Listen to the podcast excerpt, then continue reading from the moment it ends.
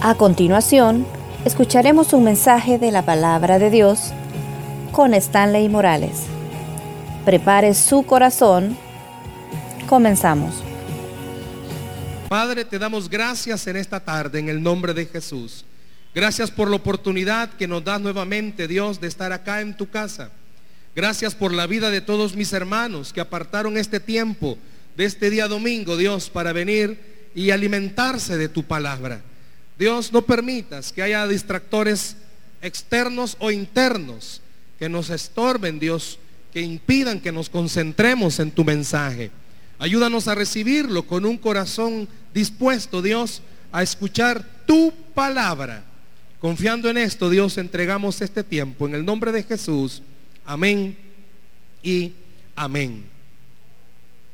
Estaba una vez un agente viajero que por mucho tiempo había conocido de Dios y él se dedicaba a eso, a ser un agente viajero, ir a diferentes lugares, a promover no solamente los paquetes turísticos, sino que muchísimas otras cosas. Pero llegó un momento, una racha que le llegó muy difícil, a tal punto que un día entró a su hotel, donde él estaba, a la habitación donde él se estaba hospedando, tan decepcionado, pero tan decepcionado, que vinieron a su mente pensamientos de derrota.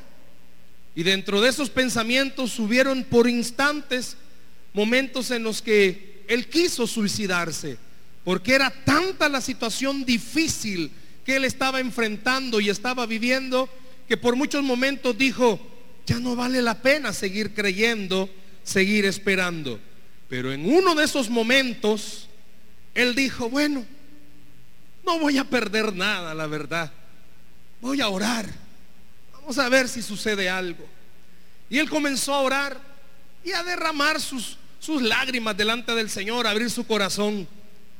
Y en ese momento que él estaba orando, vino a su mente versos de la escritura que él había en algún momento tomado para sí, pero no se acordaba bien dónde estaban.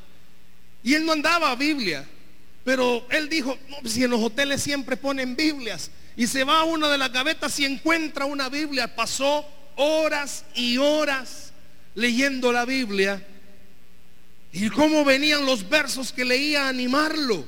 La oración y esos versos vinieron a animarle y a decirle, no te des por vencido.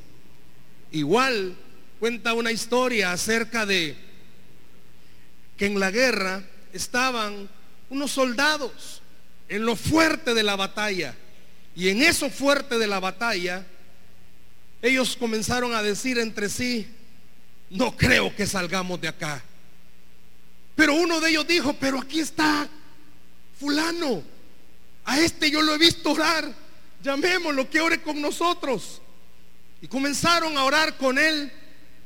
Y después de orar, él tenía siempre en su mochila militar un Nuevo Testamento y lo sacó y comenzó a leerse, a leerle versículos de ese Nuevo Testamento. Y al final los que no eran cristianos de los soldados se dijeron entre sí, de verdad que no hay que darnos por vencido, porque todo lo que nos ha leído y lo que hemos orado nos demuestra que Dios, aun cuando usted y yo hemos perdido las esperanzas, sigue siendo nuestra esperanza yo quiero compartir con ustedes este mensaje. No se dé por vencido.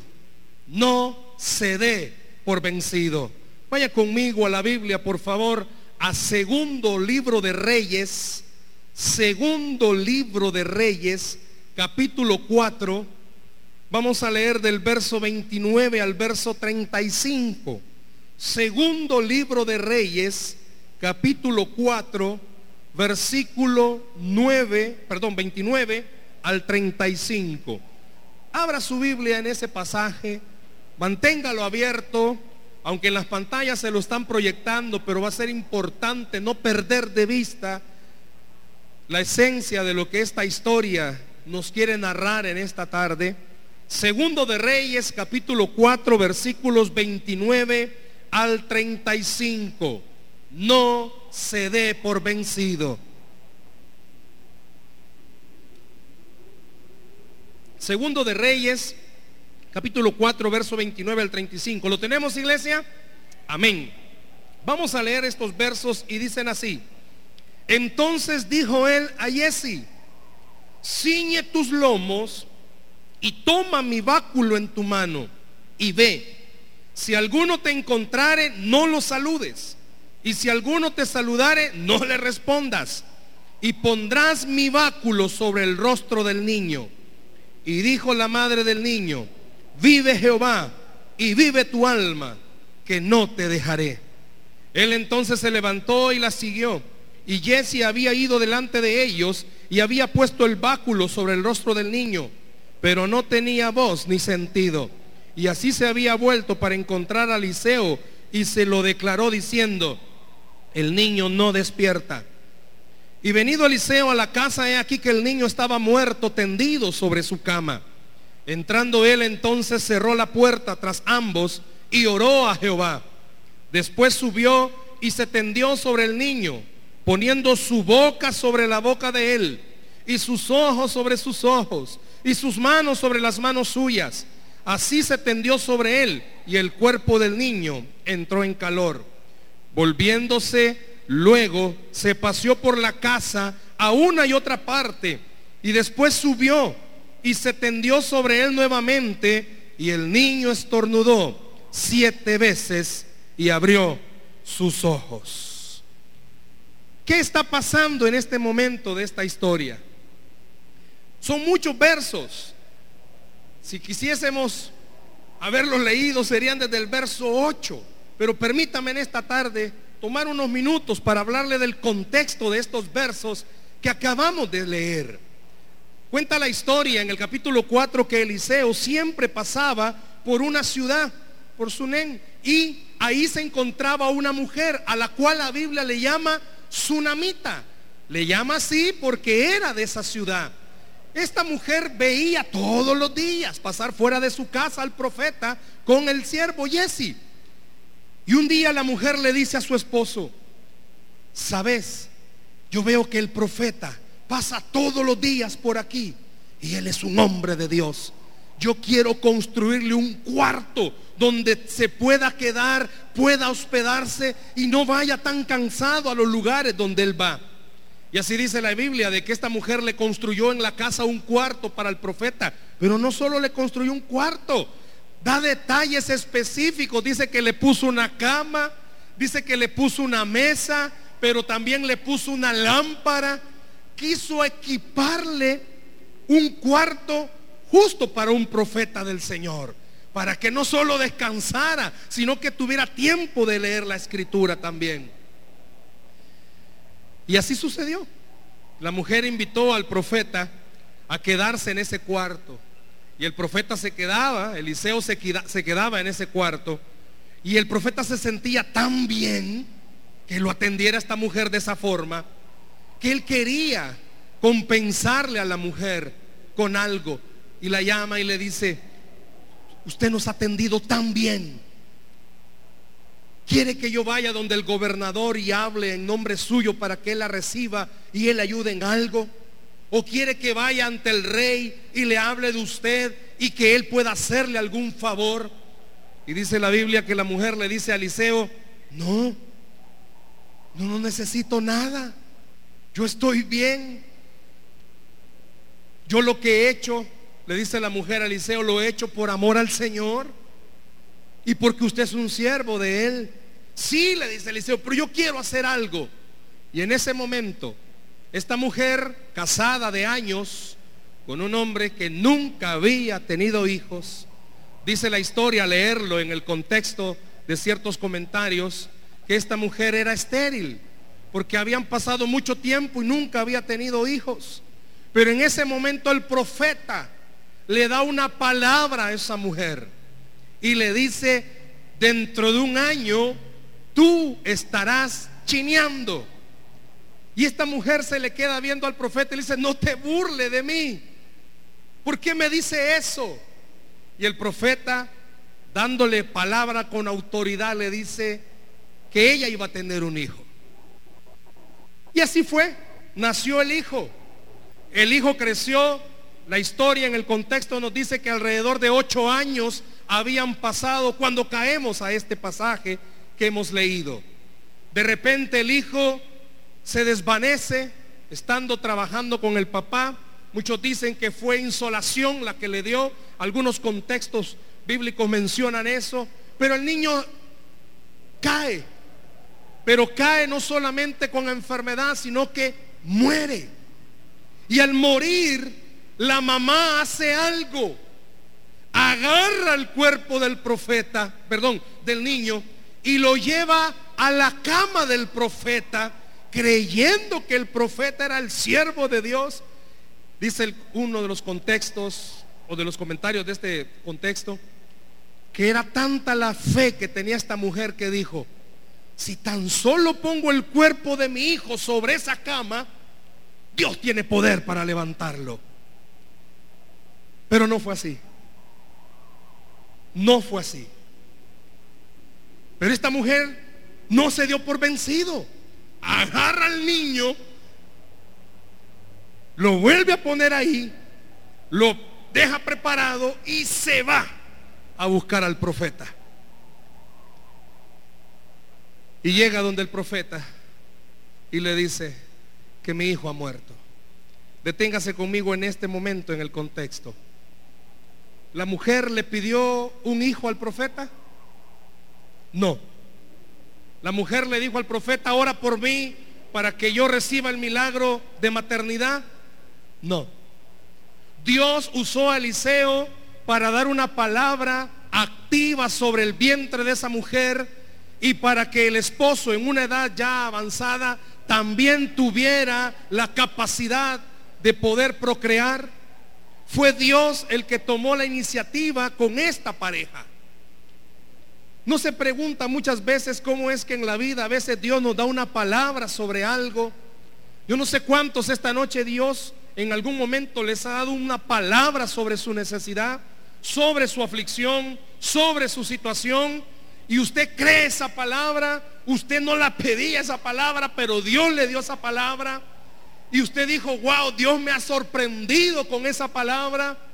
Y comienzan a verse luces del cumplimiento de esa palabra, pero de repente, ¡pum!, aparece algo que usted dice, ¿y por qué Dios juega con mis sentimientos?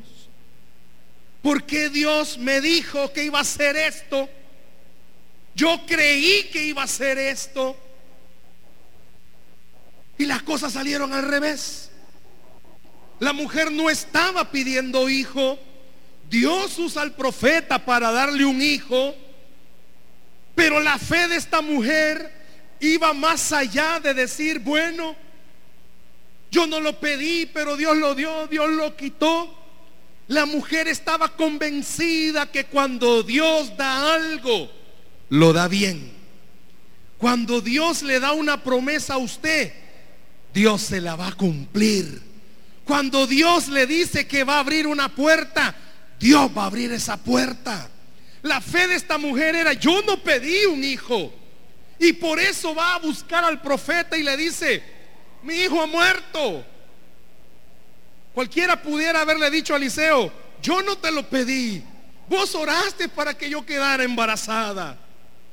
Viene a mi mente una pareja que tenemos en una de las células de matrimonio con mi esposa. Comenzó como broma a decir en un día, bueno, yo quiero orar por ustedes, les dije, para que tengan una, una hija, ya tienen un hijo varón. Y así fue. Ayer estuvimos celebrando el primer año de vida de esa niña. Imagínense que Dios decidiera algo, llore. El profeta oró y Dios cumplió lo que el profeta dijo. ¿A cuántos de ustedes que han estado o están en situaciones difíciles, se han agarrado de una promesa y han creído que su casa va a cambiar y oran todos los días que su hogar va a cambiar. Pero en vez de cambiar las cosas se ponen peor. Y se dan por vencidos. Ya no siguen insistiendo, ya no siguen orando. A este día 13 de diciembre, ¿cuántos de todos los que estamos acá hemos dejado cosas inconclusas por ya no seguir orando? Y hemos dicho, ya no voy a orar por esto. ya no voy a seguir orando por esto. Y ha venido todos los días viviendo y ha dejado de orar por eso. Pero esta noche Dios quiere a través de este mensaje decirle, no se dé por vencido. No se dé por vencido. Si a usted Dios en alguna área le dio una promesa, Dios le está recordando en esta noche, ha sido Dios el que dio la promesa. Y aunque todo se ponga difícil, fue Dios el que dio la promesa. Y aunque todo mundo le diga, estás perdiendo el tiempo, esta noche Dios le está diciendo, soy yo el que di la promesa. Y Dios lo que promete lo cumple sobre su vida. Esta mujer va donde el profeta. Y cuando llega donde el profeta, fíjese esto. ¿Cuál fue el primer intento que la mujer hizo para que el niño reviviese? Ponerlo sobre la cama del profeta.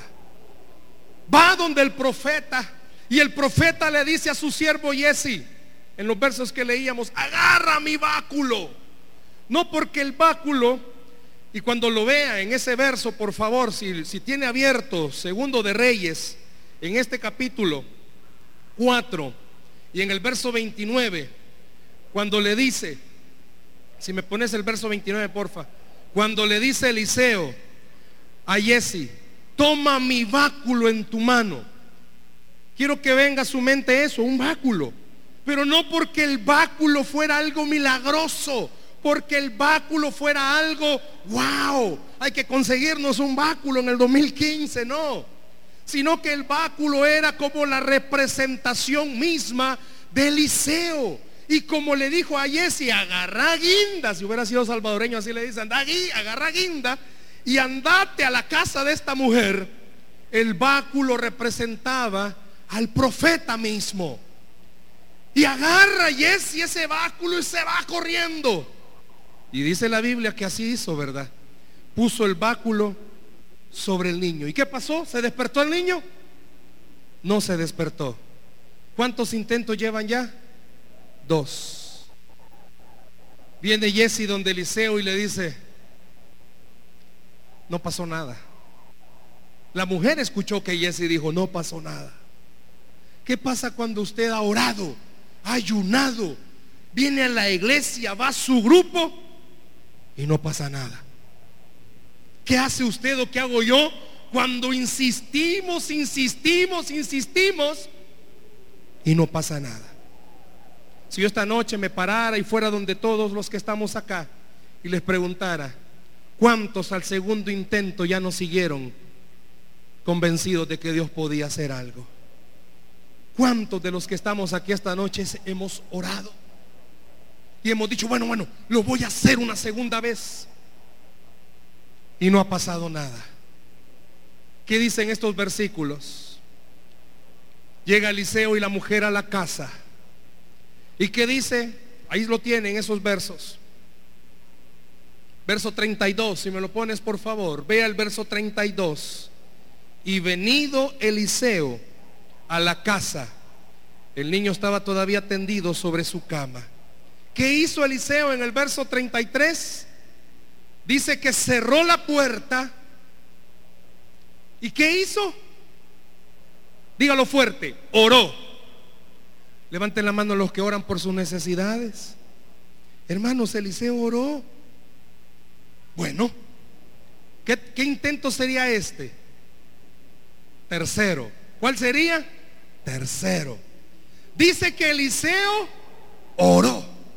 Y después de haber orado, porque Eliseo sabía algo que usted y yo también sabemos, no son las personas que oran por nosotros los que hacen los milagros. Es el Dios que está en el cielo que hace los milagros.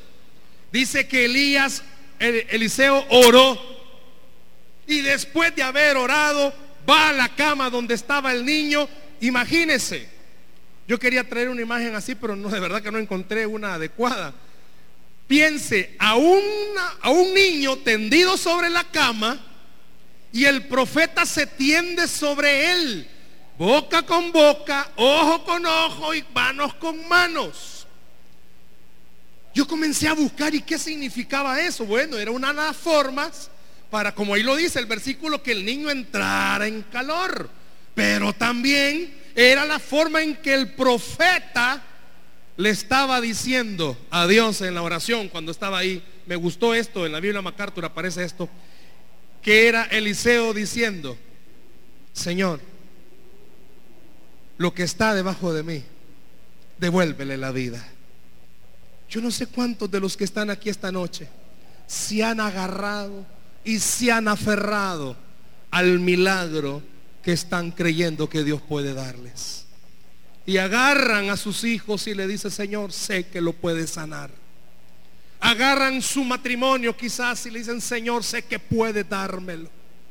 Yo no sé cuántos se han agarrado de una promesa. El contexto demuestra que el ponerse sobre el niño era agarrar lo que usted quiere que de verdad Dios haga y pueda creer que de verdad Dios tiene el poder para hacerlo. Conozco personas que están aquí esta noche que se han aferrado a que de verdad Dios puede hacer cambios en alguien. Y a pesar de que todo se ponga en contra, siguen creyendo.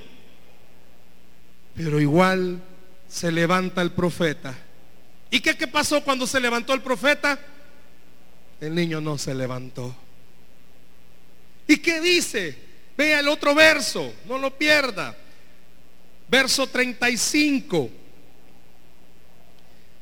Dice, hay una palabrita que quiero pedirle que subraya ahí, por favor, en el verso 35. Volviéndose luego, subraya esta palabra. Se paseó por la casa a una y otra parte. Si puede subrayarla, ¿por qué? ¿Sabe qué significa esa palabra? Entró desesperación en el profeta. El profeta se desesperó. ¿Cuántos se han desesperado cuando las cosas no salen como están esperándolo? ¿Y qué dice el enemigo? Hombres de poca fe. Aún el profeta Eliseo se desesperó. Imagínense ver al niño ahí y no pasaba nada. El siervo de Dios, el que oraba. Por eso, hermano, la próxima vez que usted se desanime, no crea que carnal se está poniendo. No, sigue siendo humano, pero no se desanime. No se dé por vencido. No se dé por vencida. Siga creyendo. Esta noche Dios quiere que usted salga de este lugar, llegue a su casa y siga viendo su necesidad, pero con una óptica diferente. ¿Cuál óptica? No me tengo que dar por vencido, no me tengo que dar por vencida. ¿Por qué? Porque Dios está conmigo. Y si Dios conmigo, ¿quién contra mí? Que esta noche usted llegue a su casa. Quizás usted no tenga a su esposo tendido. Algunos quisieran tenerlo tendido pero quizás su matrimonio no está tendido. Quizás sus hijos no están tendidos. La próxima vez, escuche papás que estamos acá, que vea a su hijo o a su hija más rebelde que nunca, agárrese de ellos y crea, Dios es Dios que cambia corazones. Aunque usted los vea más sumergidos en algún vicio o se están perdiendo, Dios es el Dios que cambia corazones. Si usted esta noche está esperando una respuesta en cualquier área, en cualquier área, no se dé por vencido. Fíjese esto, se comenzó a pasear por toda la casa. ¿Qué dijimos que significa pasearse de un lado a otro? Desesperado. Muchos de aquí no dormimos. Muchos de aquí, esposos, cabezas de hogar, se desesperan porque la esposa, ¿y cuándo va a pasar? ¿Y cuándo vamos a comprar esto? Cuando decidimos con mi esposa casarnos, este año Dios nos permitió llegar a nueve años de casados con mi esposa. Tenemos once de, noviazgo, decimos nosotros, dos de novios y nueve casados. Pues la situación económica de ambos no estaba súper bien, pero yo tenía trabajo, ella no. Muchas veces usted lo ha escuchado, yo me la traje desde Usulután. Hago la broma a veces que yo digo que la bajé del volcán. Pero no, ella no, vivía en el volcán. Pero cuando nos casamos le dije, amor, vamos a orar. Fíjese, hace nueve años. Y vamos a orar y a orar para que Dios nos permita tener una casa. Porque toda mujer sueña con su casa. Pues tengo nueve años de estar orando con mi esposa por una casa. Y llegan momentos y le abro mi corazón y ella lo sabe, que entra desesperación. Porque no es que me reclame, o no sé si me reclama, pero me dice, yo en mi casa, si yo tuviera una casa, y hay momentos en los que sí, honestamente me desespero y le digo, Señor, ¿cuándo nos vas a proveer una casa? ¿Cuándo lo vas a hacer? Nueve años de estar orando por una casa. Y seguimos orando y no nos hemos dado por vencido. Pasamos por algunas casas y ella dice, así me gusta y comienza a orar. Aquella me gusta, bueno, dejo de orar por esta y comienzo a orar por la otra. Pero sigo orando, no he dejado de orar por eso. Pero le soy honesto, le somos honestos. No vemos por dónde. No vemos ni siquiera la luz del día que aparezca. Pero ¿sabe qué? Pero Dios nos ha dicho que podemos creer que podemos tener una casa. Y eso es lo que a mí o a mi esposa y a mí, si le va a dar el aplauso, déselo al Señor esta noche. Pero eso es lo que a ella y a mí nos ha dado el motor para seguir. Y sabe, con casa o sin casa, seguimos creyendo que Dios es fiel, que Dios es bueno hay personas que saben de esta petición y nos dicen que ya la tienen. ¿Por qué?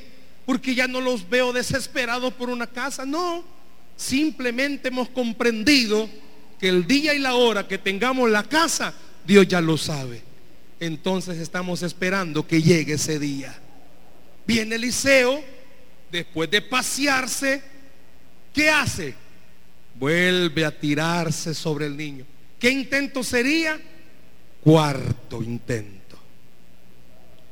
Y al cuarto intento, ¿qué pasó? Dice que el niño tosió cuántas veces? Siete.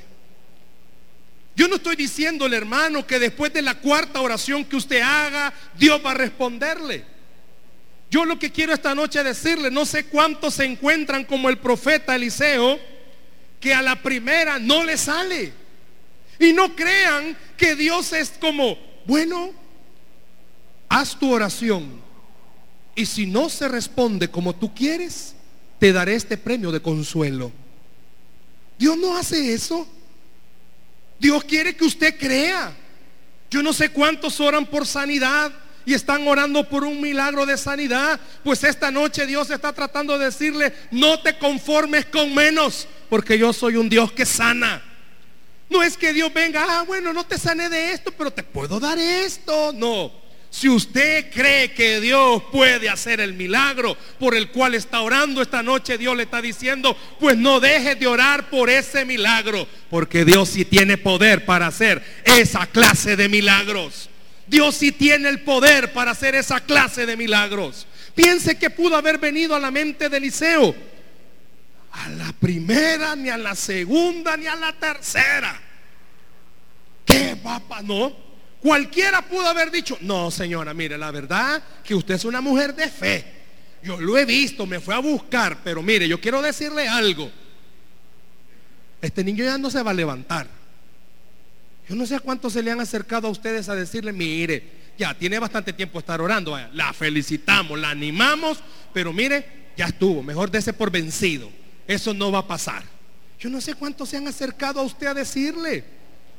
¿Cuántas personas o familiares se le han acercado? No, mire hija, el papá sí era y así murió y este así va a ser. Este no va a cambiar. Téngalo por seguro. Mejor haga algo, mejor ore para que a usted Dios le dé paciencia.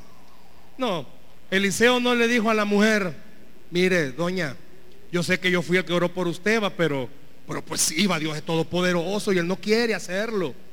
No, Eliseo estaba seguro de algo. Dios puede hacer el milagro. Eliseo estaba convencido, no, al Dios que yo le sirvo puede hacer el milagro. Y esta noche Dios le está diciendo, yo no sé por cuánto tiempo has estado orándole a un Dios que crees que no puedes. Pero esta noche Dios le está diciendo, órame a mí, que yo sí puedo hacer ese milagro. Dios sí puede hacer ese milagro. Dele el aplauso a Cristo esta noche, por favor.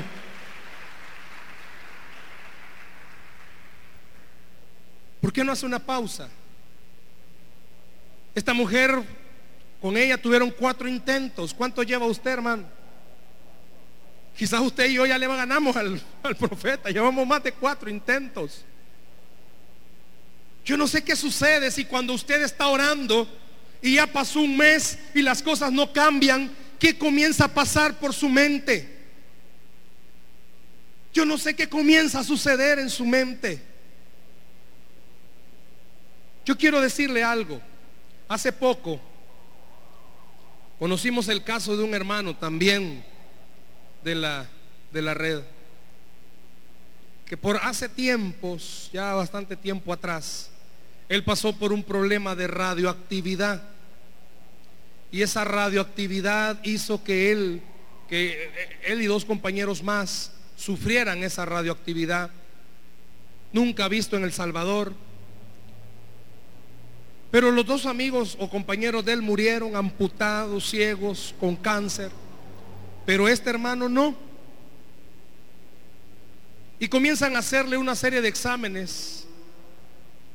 Y esos exámenes de repente el médico le dice, fulano, usted está bien. Ya no tiene nada. El corazón de este hermano se emocionó y se alegró y dijo, wow. Tenía como 19 años él en ese entonces. Dios hizo el milagro.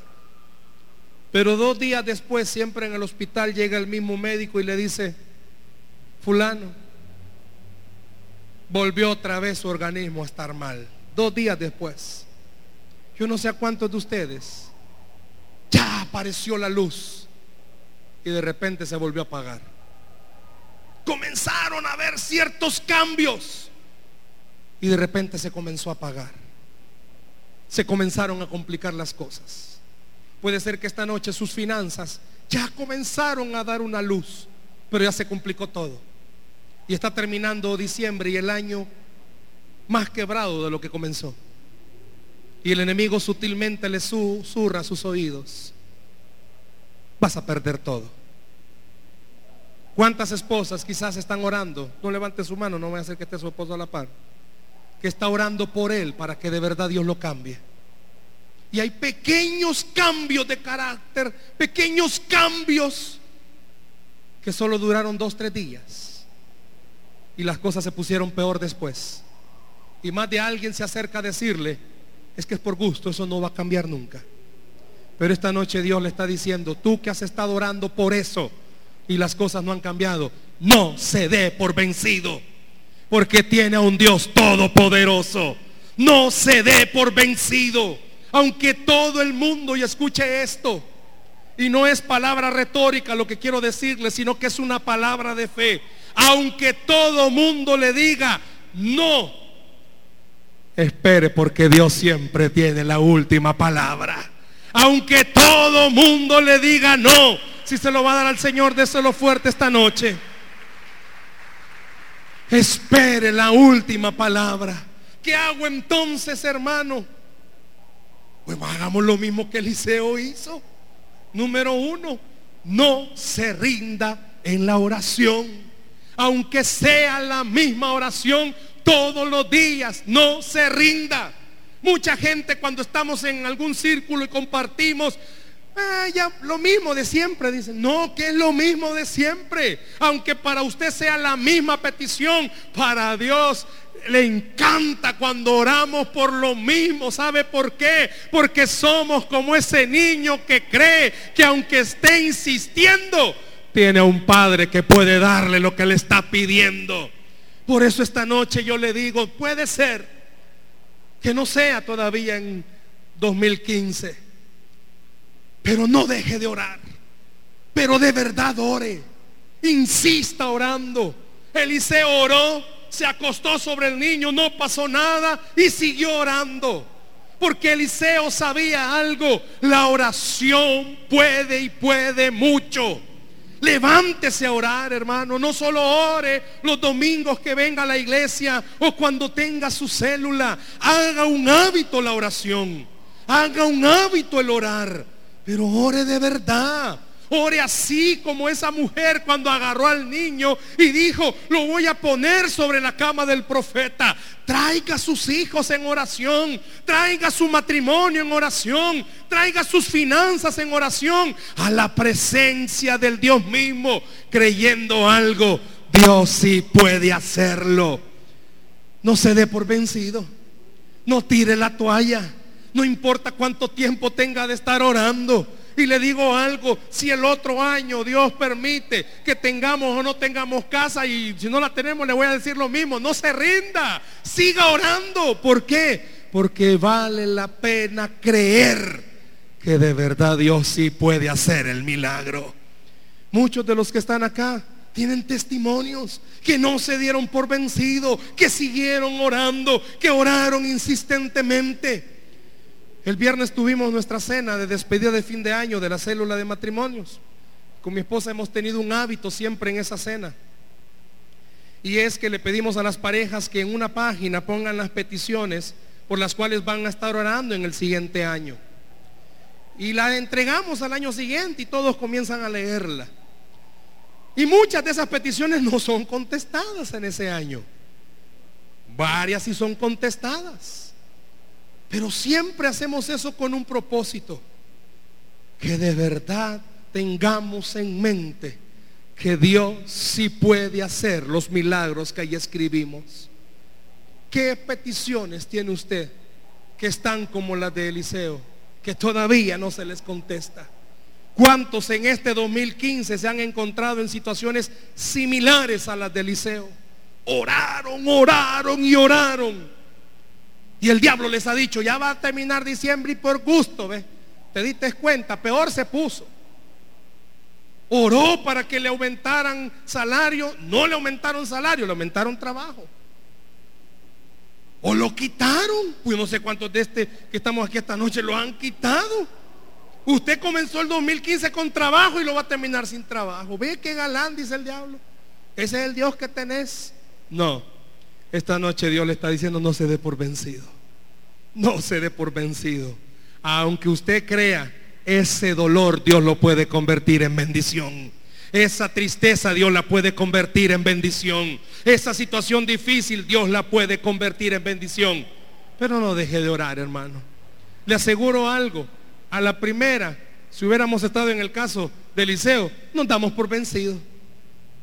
Pero no se dé por vencido. ¿Y sabe qué? Me gustó esta parte de este comentario. Que en ese momentito cuando Eliseo andaba caminando de un lado para otro orando, por ser israelita, ellos siempre acostumbraban que cuando oraban y andaban caminando ya en desesperación, ¿sabe qué, qué hacían? Oraban repitiendo versos de la escritura. No dice, no hay nadie que diga qué verso andaba repitiendo Eliseo, pero que si la tradición de ellos era esa, Andaba repitiendo versos de la escritura. ¿Por qué no hace eso cuando esté desesperado, desesperada, cuando las cosas no están bien? ¿Por qué no se alimenta de la palabra y comienza a repetir, Jehová es mi pastor, nada me faltará. Jehová es mi pastor, nada me faltará. Yo no sé cuánto le gusta ese canto. Jehová es la fortaleza de mi vida. ¿Qué dice? Él es mi Jehová es la fortaleza de mi vida. ¿De quién temeré?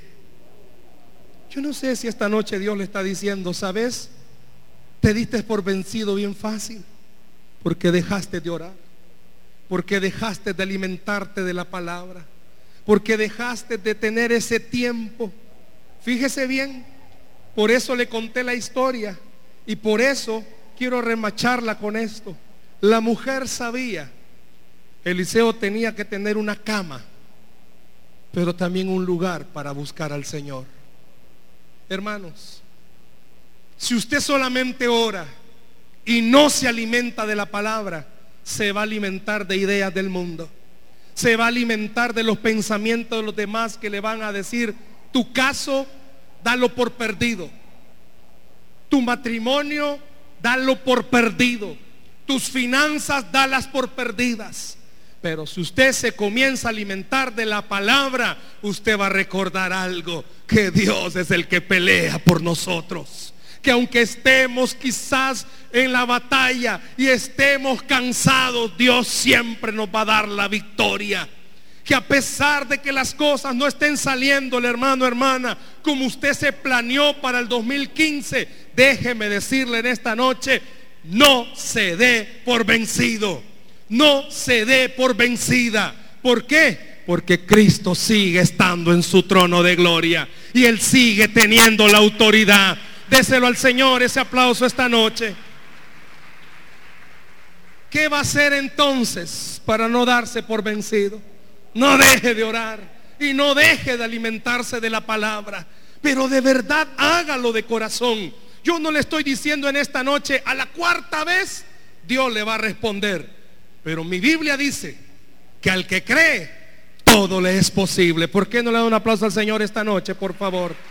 Denle un aplauso a Dios esta noche, por favor. ¿Cuántos estamos quizás como Eliseo con peticiones que no se han contestado aún? ¿Cuántos estaremos esta noche diciendo, sí, yo he ido delante de la presencia de Dios con mi necesidad y todavía no se ha contestado? Yo le compartía a mi pastor, muchas veces usted me ha oído hablar de mi padre. Él tiene que operarlo en enero de sus ojos. Él ya perdió la vista en uno y tienen que operarlo del otro. Cancelaron la operación porque va a ser en el inseguro, perdón, en el seguro social. Y la cancelaron por los pleitos famosos que ellos tienen. Pero no hemos dejado de orar por mi viejito. Y sabe, apenas van 13 días de diciembre. Y han sido los mejores 13 días que yo lo he visto a Él. Porque no hemos dejado de orar. Porque no nos hemos dado por vencido. Yo le digo esta noche, puede ser que usted esté, ah, ya no puedo. Pero esta noche Dios le dice, es que yo estoy contigo. Y tú sí puedes. Yo no sé cuántos quieren venir esta noche aquí al frente, por favor, para orar para no darnos por vencido y poder creer que Dios sí puede con nosotros. Venga aquí al frente, por favor.